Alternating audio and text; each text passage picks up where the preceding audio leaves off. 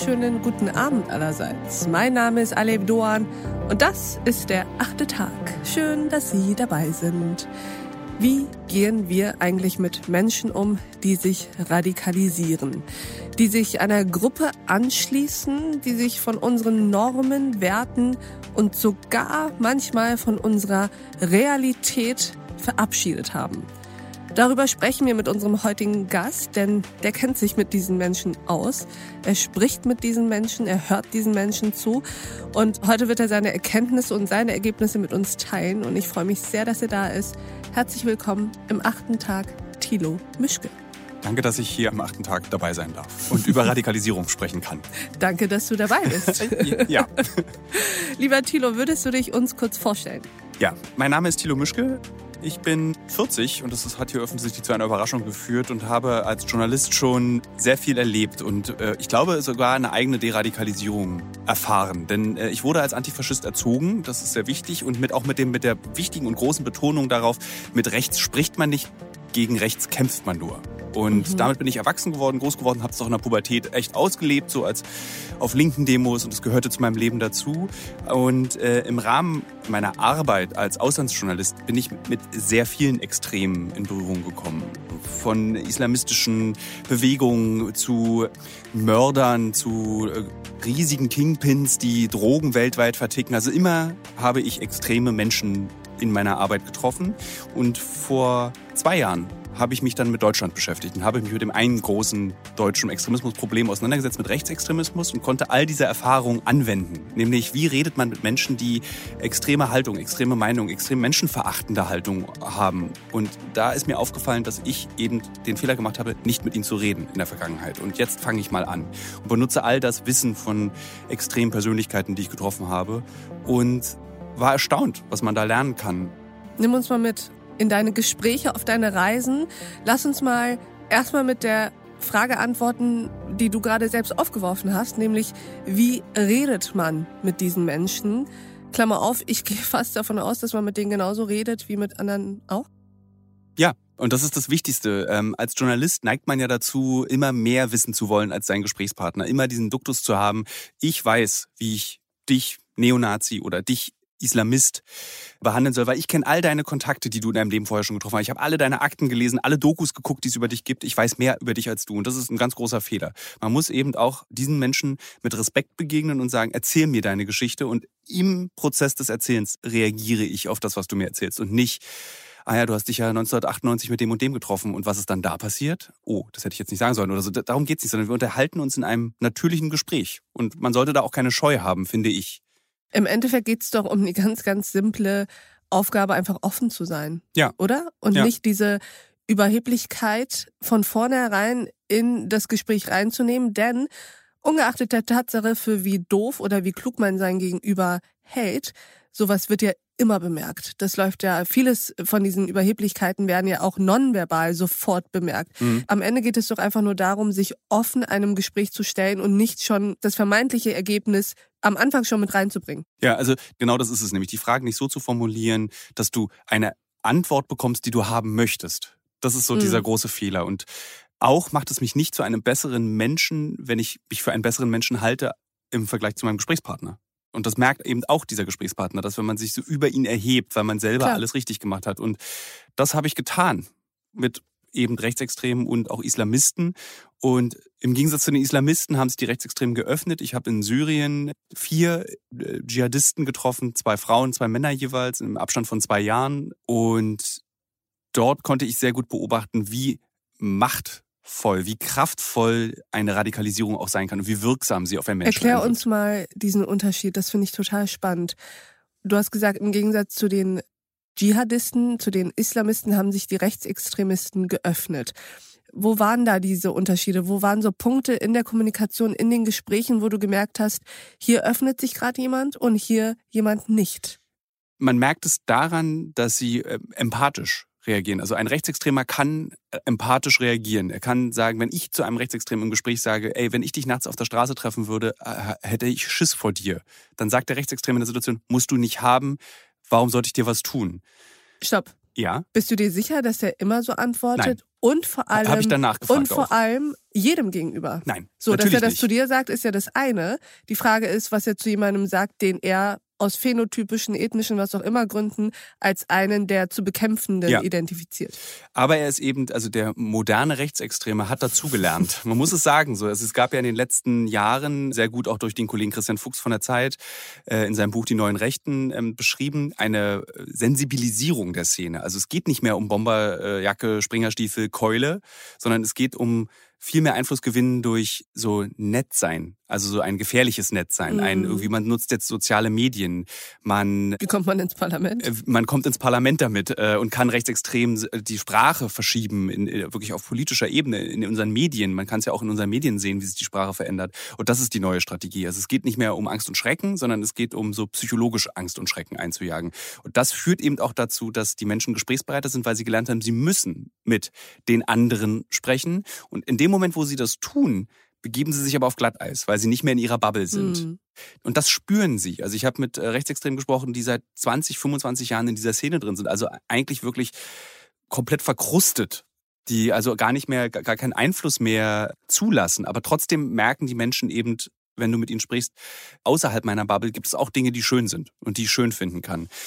Und wenn man mit Islamisten eben Mhm, spricht oder genau. Dschihadisten, ist es eben so, sie lehnen all das ab in ihrem Weltbild, was wir als begrüßenswert bezeichnen. Also von Frauenrechten, LGBTQI+, von, also alles, was cool ist, dass es das jetzt gibt, dass, es dass, es eine, dass die Gesellschaft versucht, eine Gleichberechtigung für jeden und jede Person einzurichten. Und das ist ja nichts, wogegen man etwas haben kann. Man kann die Form, wie versucht wird, diese Gleichberechtigung durchzusetzen, kann man diskutieren. Aber in deren Welt oder in der Welt des islamischen Staats gelten Regeln, die nicht mal so im Mittelalter, glaube ich, äh, Also es geht jetzt herrschen. tatsächlich um die Anhänger des sogenannten Ja. IS. Es geht um die Anhänger des sogenannten IS.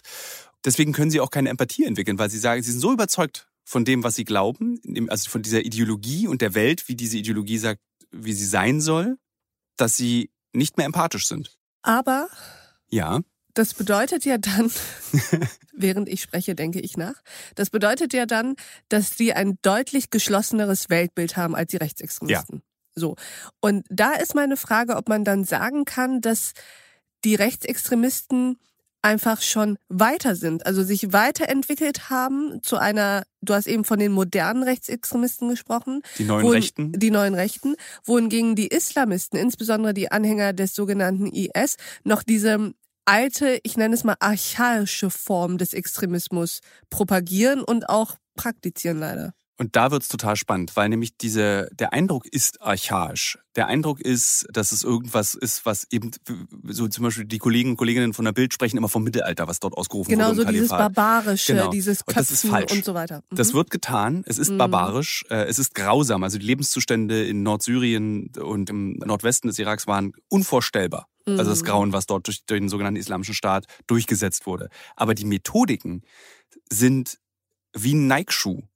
Die funktionieren global. Erklär mal, was du damit meinst. Das ist, sie haben es geschafft, ihre altbackene Ideologie so zu verkaufen über soziale Medien, über Propagandavideos, über Videospielplattformen. Also die haben Wege und Methoden benutzt, die neuen Rechten gerade mal für sich entdeckt haben und damit ein weltweites Publikum erreicht, was dazu geführt hat, dass eben so viele internationale Kämpfer für den Islamischen Staat und Al-Qaida-Ableger kämpfen wollten. Und Das, heißt, der Inhalt der Ideologie ist sozusagen, den kann man durchaus als barbarisch, Ja. als archaisch und so beschreiben, aber die Mittel, Ja. mit denen diese Ideologie geteilt, verteilt und auch vernetzt wird, das sind die, sind das modernere als Extre- die, mit denen der Rechtsextremismus hantiert? es sind die gleichen. Mhm. Also es sind die, genau die gleichen Mittel. Aber kennen die sich damit besser? Also sind die schon weiter im Umgang? sie wirken gewiefter im Umgang und die Mhm. Lösung oder der Grund dafür ist, sie sind nicht so, zumindest jetzt noch nicht, es beginnt jetzt, äh, so fragmentiert. Also du hast ja im Rechtsextremismus unzählige Strömungen und man kann, wird sich auf nichts einig. So, die, die einen wollen ein bisschen Holocaust leugnen, die anderen wollen den Holocaust nicht leugnen, sind aber Israel-Fans, die dritten irgendwie mögen eigentlich nur keine Osteuropäer, also sie werden sich nicht einig in dem, was sie hassen sollen. Und im islamischen Staat sind sie sich, obwohl es auch verschiedene Gruppierungen gibt, einig im Hass auf den Westen und auf die westliche Da sind wir wieder Gesellschaft. bei diesem sehr geschlossenen Weltbild. Und deswegen funktioniert es im Zweifel sogar besser und deswegen funktioniert es globaler. Als Beispiel, es gibt in den USA die sogenannte Atomwaffendivision. Das ist eine rechtsextreme terroristische Vereinigung, die auch verboten ist. Die hat halt angeblich einen Ableger in Düsseldorf oder dort, ich glaube in Dortmund, gebildet. So. Aber das haut dann nicht hin, weil sie sich dann nicht mit irgendwie dem dritten Weg verknüpfen, weil die sich dann irgendwie wieder eben zanken. Und da ist es dann aber eben so, zum Beispiel mit einem Aussteiger, mit dem ich gesprochen habe, der hat für Tschetschenen gekämpft in Nordsyrien. Jetzt springe ich ein bisschen in den Themen. Genau, jetzt bist du wieder bei den Islamisten. Ich gebe jetzt das Beispiel, wie gut dieses Netzwerk funktioniert. Ja, also du ja. kannst verschiedenen Gruppierungen angehören, aber für eine Sache kämpfen. Also dieser Aussteiger, mit dem ich sprach, der ist 2013 nach Syrien gegangen, hat sich den, einer tschetschenischen Gruppe angeschlossen, die für einen Ableger von Al-Qaida gekämpft haben. Mhm. Und die haben dann das Angebot bekommen, kommt doch zu uns in den Islamischen Staat und kämpft für den sogenannten, also die haben dann nicht mhm. gesagt, kämpft für den sogenannten Islamischen Staat, sondern haben gesagt, kämpft, kämpft für, für, den, den IS. Ja. So. Und das war okay. Da wurde dann drüber nach, ja, dann mache ich das. So, gehe ich jetzt dahin. Dieser Aussteiger hat dann allerdings entschieden, nee, ich gehe zurück nach Deutschland, das wird mir zu heikel.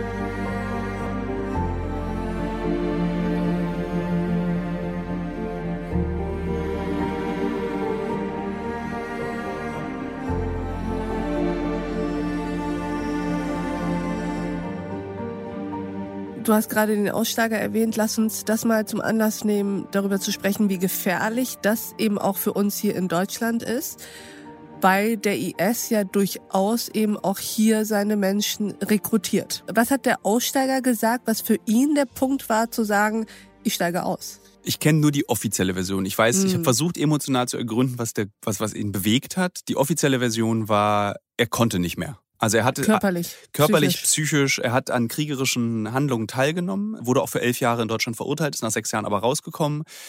Und er, er meinte, er hatte halt PTB, also posttraumatische Belastungsstörungen, mhm. ähm, schlaflose Nächte, Depressionen schwere. Und er meinte, das, ich kann, das ist, ich habe es übertrieben. So, ich, also viele IS, Ex-IS-Kämpfer und aktive IS-Kämpfer sagen auch, für mich ist es ein großes Abenteuer zynischerweise, wenn man bedenkt, was den Jesiden und Jesidinnen ja. passiert ist, weil für ein Abenteuer Furchtbar. in einen Genozid ziehen, ist schon eine üble Aussage. Krass. Mhm.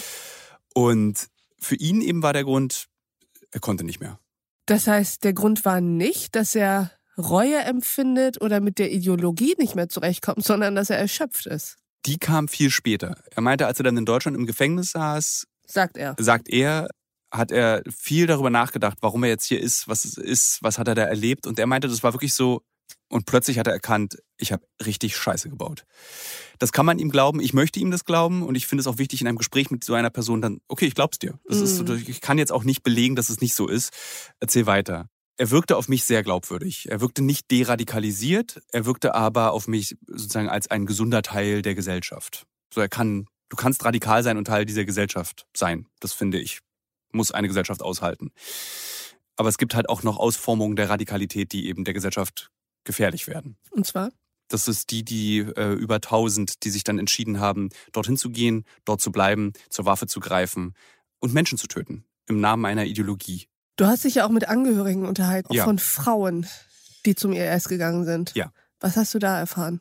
Mm, also ich kann immer nur sprechen für diese zwei Frauen, die ich getroffen habe. Ich kann niemals für alle Frauen. Natürlich nicht. Also ich will das nochmal betonen, weil manchmal klingt es so, als würde ich alle Frauen meinen. Mhm. Diese beiden Frauen waren, eine davon war extrem verängstigt. Ich habe sie gefragt, was sie am meisten vermisst an Deutschland und sie meint Döner und Fanta. Und Wo hast du sie getroffen? Ich habe sie in Al-Hol. Es ist ein großes, ganz großes, hm, ich würde sagen, Internierungslager für Angehörige des Islamischen Staats, weiblich und, und männlich. Und diese Frau, was war das für eine? War das eine, also hat sie selbst Wurzeln in der Region? Nein, das ist eine ganz, äh, so eine ganz normale Deutsche. Biodeutsch, würde Biodeutsch, genau. Okay keinen Migrationshintergrund, auch nicht religiös aufgewachsen, hat dann irgendwann für sich entschieden, der Islam ist eine spannende Religion und ähm, eben über den Salafismus, mhm. also erst für den Islam interessiert, dann in der Einkaufspassage irgendwo, ach Mensch, die reden ja über den Islam, gehe ich mal hin. Ach, die geben mir einen Koran mit. Ach, ist ja nett, das sind ja so nette Leute. Und über diese, über diese Menschenfängerei des mhm. Salafismus mhm. ist sie dann eben da hineingerutscht. Verstehe. Also diese Frau hat, hat auch zwei Kinder bekommen vor Ort und saß dann eben mit ihren Säuglingen, mit einem Säugling und einem größeren Kind in diesem Zelt bei 50 Grad und sie war einfach so, ähm, sie hat mit Mitte 20 eigentlich ein Problem abgeschlossen. So, sie wartet, also entweder wird sie jetzt hier rausgeholt oder sie stirbt. Und das, so redet sie mit einem auch. Das heißt, hat sie es bereut, dass sie da ist? Tja, nee. Ich würde nicht Aber sagen. was meinst du mit Leben abgeschlossen? Also eigentlich müsste das doch der Punkt sein, an dem sie endlich an ihrem Ziel ist, nämlich sich dieser Gruppe, an dieser Gruppe jetzt teilnimmt und ihr eigentliches Leben jetzt beginnt. Du hast, wenn du mit ihr gesprochen hast, gemerkt, dass da irgendwie so ein großer Schmerz ist, dass sie einen Fehler gemacht hat, aber sie würde ihn nie zugeben. Also sie hat gesagt, das ist alles scheiße hier und eigentlich will ich wieder zurück nach Deutschland und möchte auch da weiter dem Islam, an den Islam glauben. Aber für sie war das so eine Art, es ist ein bisschen so eine Nuance, der weniger radikalisiert hat im Vergleich zu der zweiten Frau, mit der ich gesprochen habe. Also Mhm. sie meint so, das ist schon scheiße, was hier passiert ist und das ist auch alles nicht gut, aber es ist möglicherweise auch eine Prüfung Oh so eine religiöse Prüfung. So, sie hat sich dann so, man hat aber in ihrer Stimme schon den Zweifel gehört. Kann in einem Plastezelt mit meinem schwitzenden Säugling, was wahrscheinlich bald stirbt, ist es eine Prüfung oder ist es eine Situation, in die ich mich selbst navigiert habe? Und die äh, andere Frau, mit der ich kürzlich, also vor einem halben Jahr gesprochen habe, die hat offensichtlich das erlebt, was in vielen Gefängnissen, gerade in Syrien äh, und im, Nordsyrien und im, im Irak stattfindet, weiter radikalisiert. Also sie hat überhaupt nicht verstanden, dass sie selbst verantwortlich ist für die Situation, in der sie ist. Also Ja. sie ist im Gefängnis, weil andere sie festgenommen haben, weil, weil der Islamische Staat Sie war aufgegeben in Syrien hat. im Gefängnis, ja, sie war weil sie eine Terroristin ist im Endeffekt. Genau, sie war in Syrien im Gefängnis, weil sie eine Terroristin ist. Es gibt kein Abkommen zwischen Deutschland und äh, Nordsyrien. Deswegen sitzen dort auch äh, fast alle Deutschen, noch ganz wenige Frauen und Kinder wurden zurückgeführt und die sitzen eben vor Ort in diesen Gefängnissen. Und sie, sie erzählte so wirklich, so wie ihr Schnabel gewachsen ist, ja, also ich für mich, ich, De Demokratie ist nicht mein Lifestyle. Das hat sie so gesagt. Das hat sie so zu mir gesagt. Und ich meine so, hä? Ist so, äh, was was bedeutet denn dieser Satz? Naja, irgendwie so der Islam, wie er in Deutschland gelebt wird, ist mir auch noch ein bisschen zu schwach. Da dachte ich mir, gehe ich mal hier hin, weil hier wird der Islam so gelebt, wie ich ihn leben möchte. Und auf die Frage hin, handelt es sich denn bei dem, was du glaubst, um Islam oder um Terrorismus? Meinte sie dann so, pff, natürlich ist es Islam. So, die Frau saß im Gefängnis, wirklich hat größtes Leid erlebt, selber, hat auch anderen Menschen vermutlich, weiß man nicht, Leid zugefügt, aber hielt es so alles so für, ja, das ist, so muss das sein und die Übergangsphase, bis endlich, gibt es äh, endlich dann, der IS über die gesamte Welt herrscht. und jetzt kommt das Unheimliche. Es ist gar nicht so unwahrscheinlich, dass das passiert. Nicht, dass er über die ganze Welt herrscht, aber dass diese Menschen ohne Verurteilung befreit werden. Weil wir als Deutschland lassen uns sehr viel Zeit mit der Zurückführung dieser Menschen und ich halte es für außerordentlich wichtig, sie zurückzuführen, wie Beispiel weitere Radikalisierung in den Gefängnissen. Und sie warten darauf eigentlich, dass türkische Streitkräfte diese Gefängnisse befreien und damit auch diese Menschen. Und das sagen sie ganz unverhohlen. Aber es ist ja nicht nur so, dass die Rückführung nicht äh, geschieht, sondern das Problem ist ja auch, dass Deutschland diese Menschen sogar. Äh, ach, das waren aber beides Biodeutsche. Ja, das spielt Okay. also alle, die dort Mhm. von den, ich glaube, von den insgesamt 1000 Deutschen sind so um die 200 oder 150 sind in Gefängnissen. Und es geht um diese 150 Menschen und das sind alles Deutsche, nicht zwingend jetzt Bio-Deutsche, sondern einfach Menschen mit deutschem Pass auch. Bei denen, die den Pass ja später erst bekommen haben, gibt es auch noch das Problem, dass Deutschland sagt, wir entziehen denen jetzt wieder die deutsche Staatsbürgerschaft, weil sie sich dem IS angeschlossen haben. Ja, ist auch eine vernünftige Entscheidung. Vielleicht sollte ich doch ein bisschen vorsichtiger formulieren. Man kann nicht, glaube ich, den einfach den Pass äh, entziehen. Aber irgendwie so meine erste Reaktion ist, für, für das, was ich dort vor Ort erlebt habe, ist, also wenn du als Geflüchteter nach Deutschland kommst, dann einen Pass bekommst, dann danach dich entscheidest, irgendwie zu, dich dem, islamischen Staat anzuschließen, dann finde ich, kann es eine gesetzliche Sanktion sein, zu sagen, okay, wir entziehen dir diese Staatsbürgerschaft. Sehe ich ganz anders. Also ich würde dir, dir zustimmen bei Kinder, die in Deutschland geboren sind, die den Pass Sehe ich ganz aber anders. nicht, warum? In dem Moment, wo du anfängst, gesetzliche Regelungen dafür zu schaffen, dass du Menschen die deutsche Staatsbürgerschaft wieder aberkennst, erschaffst du eine zweite Klasse Staatsbürgerschaft. Das habe ich so nicht gesehen, deswegen stimme ich dir jetzt zu. In dem Moment, wo du das nämlich anfängst, kannst du dann plötzlich auch anfangen zu sagen, na, wir werden denjenigen, die später erst Deutsche geworden sind, nicht nur dann den Pass entziehen, wenn sie sich dem IS anschließen, sondern auch, wenn sie anderweitig terroristisch unterwegs sind, wenn sie zum Beispiel sich in der organisierten Kriminalität, Hm. wir haben ein Problem mit Clans etc., dann nehmen wir den Libanesen den deutschen Pass weg, den scheinbar Libanesen. Also ich glaube, Staatsbürgerschaft ist ein so unfassbar sensibles Konstrukt das so, so wichtig ist. Wenn du da einmal anfängst, einen Unterschied zu machen zwischen Blutdeutschen und denen, die den Pass erst später bekommen haben, Jetzt schäme ich mich für den Gedanken, den ich gerade gesagt habe. Äh, aber du hast vollkommen recht. Also so, ich habe natürlich nicht in dieser äh, auch in der deutschen Geschichte liegenden Unterscheidung zwischen was ist eigentlich Deutsch, so habe ich gar nicht gedacht, sondern einfach so weiß, so als Strafe. Ja, so, ja, ja, ich weiß, was du äh, meinst. aber das, du hast vollkommen recht. Okay, gut. Ja. Ach, wie schön. okay, aber lass uns mal darüber sprechen. Was haben die denn, was haben denn die Frauen, also was hast du denn für Gemeinsamkeiten bei denen entdeckt bei der Frage, denn das ist ja für uns als Gesellschaft wichtig, bei der Frage, wieso haben die sich überhaupt radikalisiert? Wieso haben die sich dem IS überhaupt angeschlossen?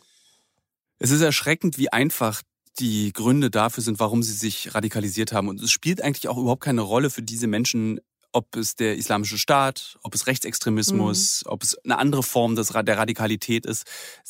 Also der Salafismus war im richtigen Moment, zum richtigen Zeitpunkt bei diesen Menschen. Die eine Frau erzählte, sie ist als, ähm, sie hat einen schwarzen Vater und eine weiße Mutter, ist in Bayern aufgewachsen als Muslime, wurde in der Schule immer gehänselt, eben auch durch ihre Hautfarbe, wurde, war immer Außenseiterin. Und dann war plötzlich in der Fußgängerzone eben wieder der Salafist, der erzählt hat, komm doch zu uns, wir nehmen dich auf. Und eigentlich war das bei jedem so. Der eine war irgendwie, kommt aus sehr, sehr schweren Familienverhältnissen, äh, wurde nie gesehen, hat eigentlich die Suche nach Anerkennung. Und deswegen unterscheidet sich auch die Radikalisierung im, mit dem, im islamischen, für den islamischen Staat wirklich wenig von der Radikalisierung des Rechtsextremen. Und ich habe mhm. auch in Interviews mit Rechtsextremen gesagt, die Geschichte, die du mir gerade erzählst, erinnert mich genau an die gleiche Geschichte, die ich gerade vor ein paar Monaten von einem ähm, Islamisten gehört habe. Und dann war dann so, wie, was meinst du denn damit? Na, du erzählst genau das Gleiche. Du warst als Jugendlicher orientierungslos, hast Orientierung gesucht. Und die hast du gefunden in deiner Gruppierung. Und Menschenverachten sind beide Bewegungen. Also so das heißt, am Ende geht es wieder um die Frage, wie gehen wir mit Menschen um, denen Orientierung fehlt, wie du es schon gesagt hast, denen auch so ein bisschen das Sinnstiftende im Leben fehlt, ja. Die keine Ziele, keine auch keine sozialen Bindungen haben und die dann anfangen, sich sozusagen diese Orientierung, auch diese diese klaren Strukturen, innerhalb derer sie was sind, auch wenn das am Anfang erstmal nur was Kleines ist, was sie sind, aber immerhin sind sie dann überhaupt wer und sind überhaupt Teil einer Gesellschaft, dass wir auf solche Menschen irgendwie nochmal anders gesellschaftlich reagieren müssen. Ja, mit, ähm, und zwar ist es gar Aber nicht, womit? Äh, das ist gar nicht so schwer. Also Bildungsangebote, unter, also äh, so, soziale Angebote für junge Menschen einfach mhm. in Deutschland haben. Also nicht nur Schule dann nach Hause, sondern Schule, nachmittags beschäftigen, wirklich an Interessen arbeiten innerhalb der Schulen, äh, wie, keine Ahnung, das fängt, glaube ich, mit AGs, heißt ich es so. gerade sagen, Sport-AGs. Sport-AGs, das ist so einfach eigentlich. Also so, ja. du, also du verhinderst damit nicht Radikalisierung, aber du verringerst die Menschen, die sich radikalisieren lassen. Und ich glaube, viele Menschen können das nachvollziehen, wenn man mal in die eigene Pubertät guckt. Und man hat, eigentlich hat jeder von uns in der Pubertät so eine Art Radikalisierung leid oder viele von uns erlebt. Boybands, wenn man früher irgendwie so besessen war von so einer Boyband, dann war es, es hat dir einen Rahmen gegeben, eine Struktur. Du wusstest, die Fans sind genau das Gleiche, die empfinden genau das Gleiche. Ich mache jetzt mal aus meiner Generation für New Kids on the Block. Wir treffen uns auf Konzerten. Wir, das ist ja dann wie so eine Gebetshalle gewesen, diese Ohnmächte, die da stattgefunden haben. Und mhm. natürlich haben diese Menschen keine Menschen getötet für New Kids on the Block. Aber der Mechanismus einer Radikalisierung war da in ganz klein nachzuempfinden. Man fühlt sich zugehörig, man hat Kumpels und äh, Kumpelinen und man vergöttert sogar dieselbe Sache. Und man hat ein Raster, innerhalb dessen es ein richtig und falsch, es ein gut und schlecht gibt. Ja. Das bedeutet, dass wir jetzt von dir, lieber Thilo, gelernt haben, man muss mit Rechten sprechen, man muss mit Extremisten sprechen und man muss eben dafür sorgen, dass wir eine Gesellschaft sind, die möglichst wenige junge Menschen in die Orientierungslosigkeit, in die Sinnlosigkeit abdriften lässt. Das ist vollkommen richtig. Lieber Thilo Mischke, vielen Dank, dass du bei uns im achten Tag warst. Ich äh, freue mich sehr, dass ich hier sein durfte. Und ich danke auch Ihnen, liebe Hörerinnen und Hörer, fürs Mithören und Mitdenken. Und ich würde mich freuen, wenn wir uns im nächsten achten Tag wieder begegnen. Bis dahin, auf sehr, sehr bald. Ihre Alef Doan. I am colorblind.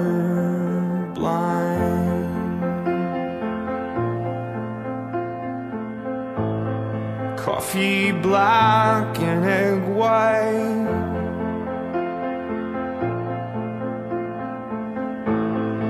pull me out from inside.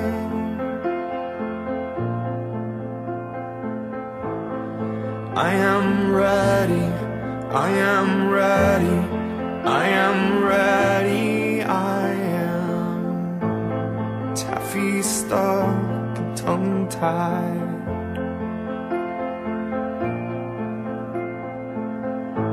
Stutter shook and up uptight.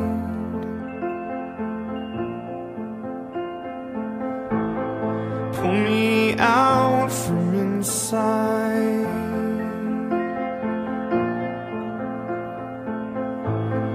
I am ready, I am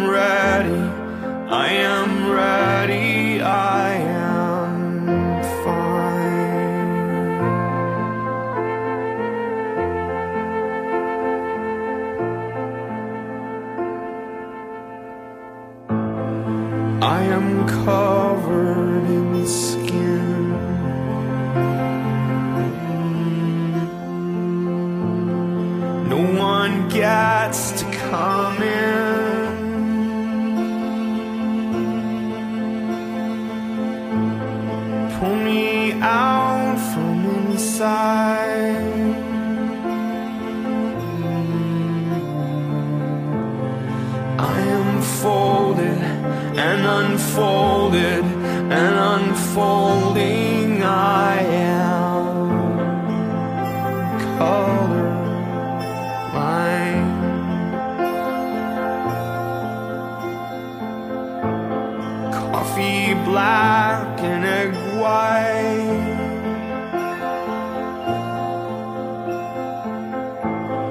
to